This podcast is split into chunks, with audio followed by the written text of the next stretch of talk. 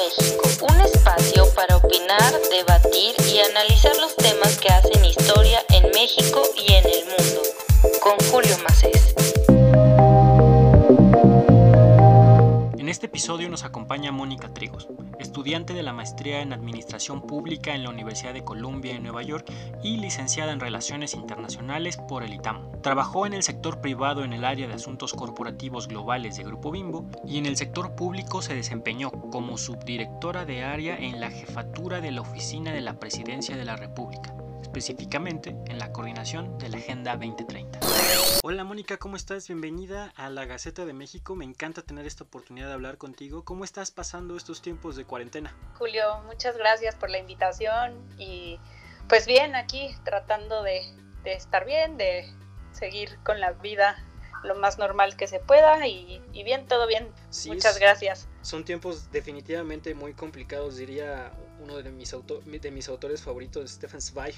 Eh, estamos viviendo en la, en la maldita monotonía, pero no hay que permitirnos vivir en esa monotonía, hay que seguir trabajando y muy activos. Así que bueno, el día de hoy vamos a tratar un tema que de entrada a mí me encanta, que es diplomacia deportiva. Es un tema complejo que requiere muchísimo análisis. Yo diría que ya es un tema que ha llevado pues digamos que a muchos mandatarios a, tener diversos problemas alrededor del mundo y a lo largo de la historia. Pero bueno, el deporte yo creo que a lo largo de las últimas décadas se convirtió en una moneda de cambio para la diplomacia. En muchas ocasiones significa prosperidad, bienestar económico y social, es un pulso entre países para saber quién tiene mejores atletas y en pocas palabras, pues quién es, quién es mejor, ¿no? Quién tiene mejores sistemas. Pero en el 2020, que pintaba para ser un año yo diría que de mucho deporte íbamos a tener la Eurocopa en 14 ciudades distintas, eh, Juegos Olímpicos en Asia, se aproxima un mundial ya en un par de años.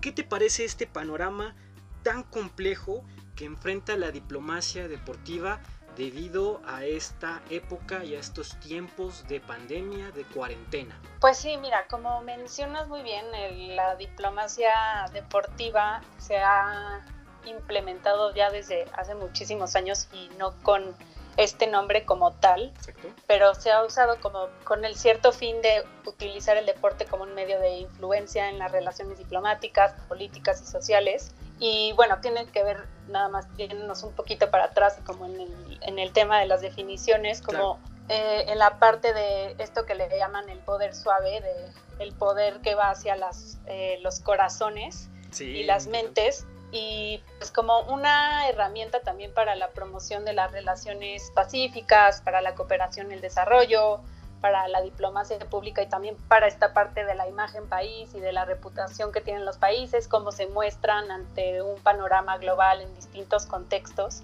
Pues sí, mucho se ha argumentado del deporte como una herramienta para fomentar la paz, para la unión, para la cooperación. Como bien mencionas, las Olimpiadas han jugado un papel súper importante, también el Mundial, el fútbol, eh, y no hay que olvidar que el deporte es como un lenguaje universal en el que no importa, no importa tanto las diferencias, aunque sí es, si ese se utiliza con un fervor muy nacionalista, este, al final une a las personas y pues es como algo muy importante. Y ahora con lo que estamos viviendo del 2020 creo que sí se ha mostrado un panorama muy complejo, eh, sobre todo con la parte logística, ¿no? Como vemos pues el cierre de fronteras, eh, los contagios, o sea, como que es un panorama muy distinto al que pudimos haber visto con, pues no sé, en la Guerra Fría o con algunos contextos de violencia en donde pues de todos modos sí se podían llevar a cabo en los partidos o las competencias e incluso sí se utilizaba como este contexto político en el que se competía los Estados Unidos o la Unión Soviética, o sea, sí se veía como el concurso, la competencia y ahora pues no, ni siquiera nos hemos tenido que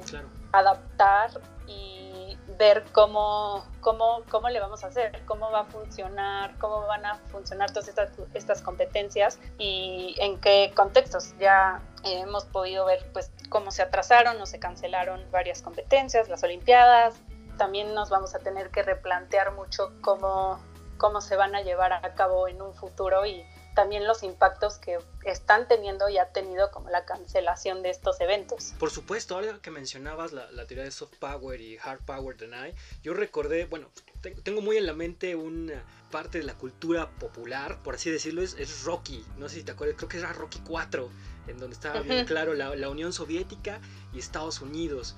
Y un ejemplo un poco más añejo, pues son las son los Juegos Olímpicos de Berlín, si mal no me equivoco, son del 36, en donde ahí evidentemente la Alemania de Hitler pues trató de pues involucrarse en el mundo occidental. Por ahí está la anécdota de un corredor de eh, afroamericano de, de, Estados Unidos que gana una medalla de oro y pues, Hitler se va, ¿no? Entonces el deporte como moneda de cambio diplomática ya tiene una larga trayectoria, largos años, largas discusiones. En este momento, ¿cómo ves este, este panorama que es tan complejo? Por ejemplo, ¿qué crees que sea más complejo? Tokio, que se tuvo que cancelar y se va para el próximo año.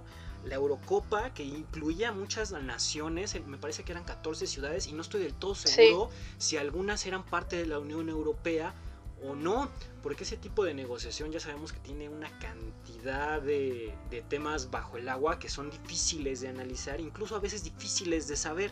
¿Cuáles crees que sean los ganadores y los perdedores de este tipo de, cuarentena y de este tipo de diplomacia que surge a partir de, estos tiempos que nos tocó vivir? Pues sí, yo creo que es muy importante como fijarnos en todos los ejemplos, a lo mejor en los más recientes, como pues sí los países concursan y sí como, sí como es muy importante y cómo quieren ser ellos la sede, ya sea, no sé, del mundial o de las competencias olímpicas y cómo es todo, todo el impacto que esto genera, tanto económico como social, como reputacional, la parte diplomática, que en sí, pues se pensaba que los deportes tenían esta función como de fomentar la paz, a lo mejor y no podemos medir o realmente saber si ese era el efecto que se generaba, pero este sí, sí podemos saber que en cuanto a las relaciones internacionales o por ejemplo la parte del público, ¿no? El público cómo,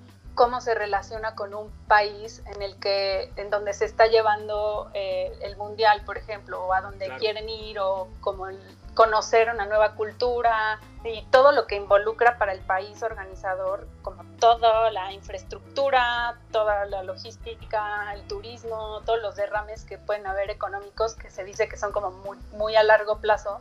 Entonces, o sea, en este contexto creo que sí hay muchísimas personas afectadas. O sea, para empezar, los deportistas, ¿no? Creo que son unos de los eh, afectados principales eh, en el tema pues físico, en el tema pues mental, ¿no? Para todos es como difícil, pero bueno, si ya vas a estar como en las Olimpiadas en un, en un par de meses, creo que sí, el eh, desgaste emocional es bastante y sobre todo como muchos juzgan la, que, que, el Comité Olímpico se tardó mucho en dar la decisión de que se iban a cancelar las Olimpiadas. Sí, exacto. Pero creo que tenemos que considerar, o sea, que no es una decisión fácil de tomar. Sin duda. En primera, creo que el Comité Olímpico es una super institución, digamos que involucra a diferentes actores y creo que siempre han tratado como con esta visión de paz, de unificar también, o sea, como de incluir, por ejemplo, diferentes tipos de deportistas. Veo también mucho el tema de refugiados, por ejemplo, y cómo se armaba el equipo, se armó el equipo de refugiados o de personas que no tenían un estado. O sea, cómo se van generando nuevas dinámicas de convivencia y nuevas dinámicas sociales y que en realidad pues tomar una decisión no era sencillo, ¿no? Y también este pensar en pues el gobierno en el gobierno japonés, ¿no? O sea, pensar que implicaciones podía tener y qué implicaciones tuvo y está teniendo en, la parte económica, cuántos empleos se iban a generar o se estaban generando. Entonces creo que eso y también es la pandemia, como yo mencionaba, fue un contexto muy distinto al de una, al uno de violencia, ¿no? O sea, también se cerraron fronteras, a lo mejor los deportistas no iban a poder viajar, entonces sí, como que la parte política, la parte de las decisiones que toma el gobierno en cuanto a al final no era tanto decisión, o sea, sí era decisión del Comité Olímpico, pero en realidad es más una decisión gubernamental, ¿no? O sea, de que, existen las medidas para hacerlo y también la disposición de las personas para asistir a este tipo de eventos. cuanto a las Olimpiadas lo veo por ahí y en cuanto a la Eurocopa pues es, pues es algo similar, ¿no? Es en un contexto donde puede haber muchos contagios, o sea, como que las consecuencias creo que pueden ser mucho más para las personas de lo que podemos pensar y de lo que nos podemos imaginar, pero pues sí, hay afectados en todos los sectores, ¿no? Desde los deportistas hasta la parte del sector privado, las cadenas de televisión, las, la publicidad y las mismas personas, ¿no? Que como te menciono, el deporte es un lenguaje universal y pues es algo que nos gusta ver en la tele, asistir, participar y es como algo pues como de mucha liberación y de mucha convivencia. Entonces creo que muchas personas sí salimos afectadas de esto. ¿Sabes qué? Yo creo que uno de los temas que van a causar mucha controversia y mucho análisis, sin duda va a ser el próximo Mundial en Qatar en el 2022. Actualmente Qatar tiene unas reglas muy rigurosas en lo que respecta a la pandemia, se están cuidando muchísimo, están siendo muy cautos igual con lo que sale en la prensa de los estadios que están construyendo, la diplomacia que está manejándose en la zona es tensa, sabemos que tener de vecino a Emiratos Árabes y Arabia Saudita tiene pues ya de entrada como que muchas complicaciones. Y en el mundo árabe, sobre todo hablando de príncipes o de realeza, pues sabemos que hay una lucha de egos muy grande. Este mundial significa mucho para Qatar porque es el primer mundial en el mundo árabe. ¿Va a haber problemas? Yo creo que sí. ¿Tú cuáles crees que sean los escenarios para este, para este mundial que se viene en temas de, de diplomacia? Yo creo que es un tema, uno, muy interesante, dos, muy complejo y algunos lo verían hasta peligroso. Sí, el tema de Qatar creo que sí es muy interesante y como bien mencionas, o sea, fue un país que creo que le batalló muchísimo para o sea, que querían ser la sede. Entonces, en cuestiones del coronavirus, pues sí, estamos viendo, por un lado, el tema de, pues si no hay vacuna, digo, no sé, para 2022 esperemos que sí ya haya vacuna. Entonces creo que eso facilitaría como la parte de logística, pero pues también la parte económica, ¿no? O sea, viajar a Qatar, o sea, bueno, dependiendo de dónde viajes, pero no, no, no puede ser tan tan económico, tan accesible para todas las personas, ¿no? Entonces creo que también desde la parte gubernamental habían dicho como que iban a como a tratar de que no fuera tan caro y que las personas puedan asistir, entonces que sí están tomando como esa parte, pero creo que se viene una situación muy difícil y no, no sé qué tan fácil vaya a ser para las personas decir, bueno, sí, me voy a captar al mundial, o sea, habrá quienes seguramente podrán ir, pero creo que eso es un aspecto a considerar y por el otro lado también pues la parte digamos de imagen y de relaciones públicas por más que hemos visto cómo se están esforzando para hacer la sede, también pues están todos estos temas de derechos humanos, hay muchos migrantes trabajando en la infraestructura para acelerar la parte de la construcción de los estadios y pues han, o sea, se han registrado varias muertes de personas trabajadoras en el tema de la construcción de los estadios. Entonces creo que también una buena estrategia para Qatar sería como a lo mejor un poco más de transparencia y recalcar que están a favor de los derechos humanos y que no, como que transformar tal vez esa narrativa en acciones que no estén perjudicando a otras personas, también como para mostrar que si el deporte es una herramienta como diplomática y que no está por otro lado ocasionando violaciones a los derechos humanos y muertes de personas migrantes por la construcción de los estadios. Todavía hay tiempo para transformar eso y pues igual por la parte del coronavirus pues plantear las medidas necesarias y pues también los tiempos, ¿no? O sea, porque se cambió a, bueno, no se cambió, pero por lo de que el calor y que todavía se prolongó un poco más, creo que empieza en noviembre, pues ver también cómo se van a ajustar las fechas de todos los torneos y cómo se puede ajustar eso pues al Mundial de 2022. Sí, va a ser un panorama muy complejo. Yo en lo personal veo Qatar con muchísimas eh, oportunidades para fortalecerse en la zona. Sabemos que este mundial les costó muchísimo. El príncipe también Altani le costó pues la enemistad de sus vecinos. Es, un tema muy complejo. Y ahora, como tú bien lo mencionas, ¿cuáles crees que sean los grandes riesgos que enfrenta la diplomacia deportiva en estos tiempos?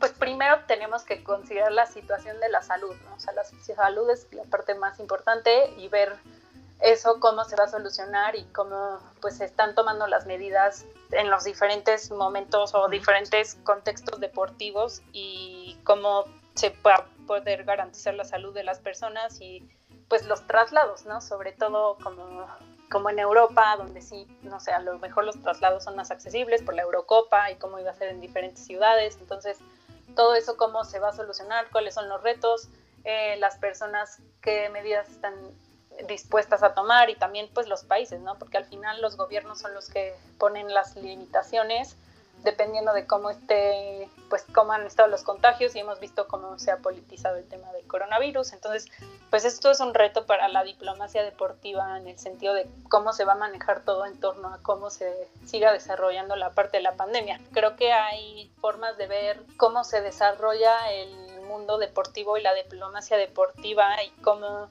cómo se puede replantear, cómo se puede replantear para el beneficio de los espectadores, para el beneficio de los países, para el beneficio de las personas, cómo pueden, o sea, cómo se transforman las mentes y la imagen de cada país. Y pues también, por ejemplo, un tema que creo que fue importante no sé si está un poco fuera de contexto, pero con lo de la Eurocopa que se mueve al próximo año y estaba el torneo femenil, entonces también cómo se va a transformar, pues no solo en la parte de la diplomacia deportiva, ¿no? sino cómo vamos a ver eh, la parte del género en el fútbol, o sea, cómo la Eurocopa de las mujeres de la, la, femenil pues sigue, pero va a ser al mismo tiempo. Entonces también como tenemos tiempo, creo que este también es un buen momento para reflexionar la diplomacia deportiva y el deporte como tal. Claro, yo creo que la, diplomacia deportiva tiene muchísimas variables y tiene que ver estrictamente igual eh, con los estados-nación, tiene que ver con, con sentido de libre comercio, libre tránsito para moverse, relaciones diplomáticas sólidas.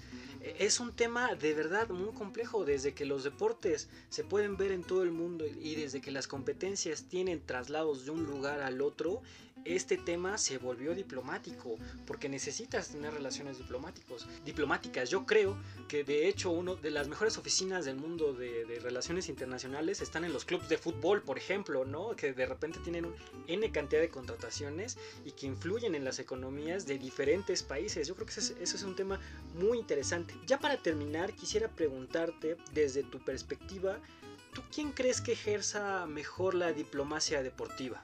En estos tiempos, actualmente? Pues, o sea, si lo consideramos como de país, yo creo que yo creo que muchas veces pensamos que el país que es sede de alguna de estas competencias es quien como que tiene todo el poderío, digamos, de la diplomacia deportiva, como en los Juegos de China o en los Juegos Olímpicos de Rusia o Brasil, por ejemplo. Entonces, como que toda la atención está concentrada en ese país y siento que a veces se piensa como que es el foco de la diplomacia deportiva, pero creo que también los deportistas son los mismos embajadores, un representante muy alto de tu país y, y pues tienes como una imagen, o sea, ya tenemos como ciertos también estereotipos de qué personas de ciertas nacionalidades son buenas para ciertos deportes, entonces eso es como que también una parte de la imagen.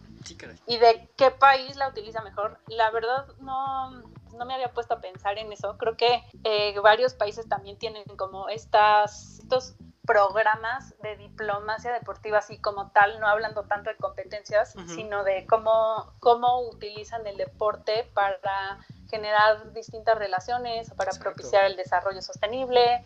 También pensándole en esa vertiente, no solo es como que quien tenga la sede o la mejor reputación o quien tenga los mejores deportistas, sino quien enfoca sus actividades diplomáticas en generar un ambiente de valores de respeto a, no sé, derechos humanos, desarrollo, que implique involucrar los deportes. Por ejemplo, Estados Unidos tiene diferentes programas en distintos países donde se utilizan el deporte para eh, propiciar este tipo de ambientes. Entonces creo que también la diplomacia deportiva es eso y cómo cada país utiliza como sus fortalezas en temas deportivos para generar un ambiente de o para influenciar un ambiente de en otro país. Claro, yo diría que dentro de la estructura académica de, soft power, los que utilizan mejor la diplomacia deportiva en el mundo occidental sin duda es Estados Unidos y actualmente yo diría que el mundo árabe se ha metido mucho, tanto metiéndole dinero en cuestiones de, cash, de lana, de flujo de dinero para promocionar deporte. Así que yo creo que ahí también tienen ya una, una competencia entre Occidente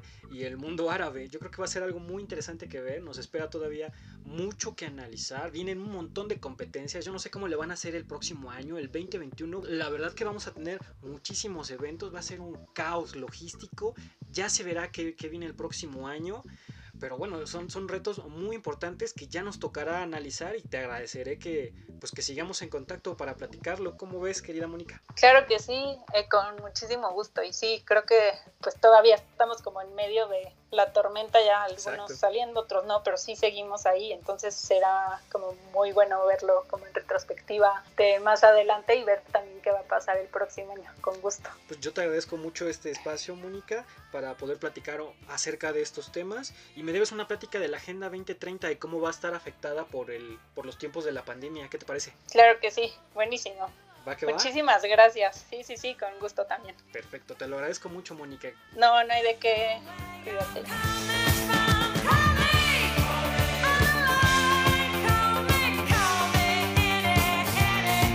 La Gaceta de México, un espacio para opinar, debatir y analizar los temas que hacen historia en México y en el mundo.